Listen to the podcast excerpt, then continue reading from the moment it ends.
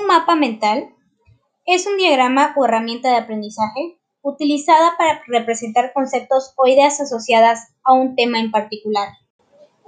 Esta técnica fue desarrollada por el escritor y consultor educativo inglés Tony Buzan. Las características de esta técnica son expresa al máximo la creatividad, es clara y simbólica, con conceptos bien definidos, desarrolla un estilo personal, genera ideas propias dentro del diseño, tiene asociaciones y conexiones, organiza ideas básicas y encuentra palabras claves.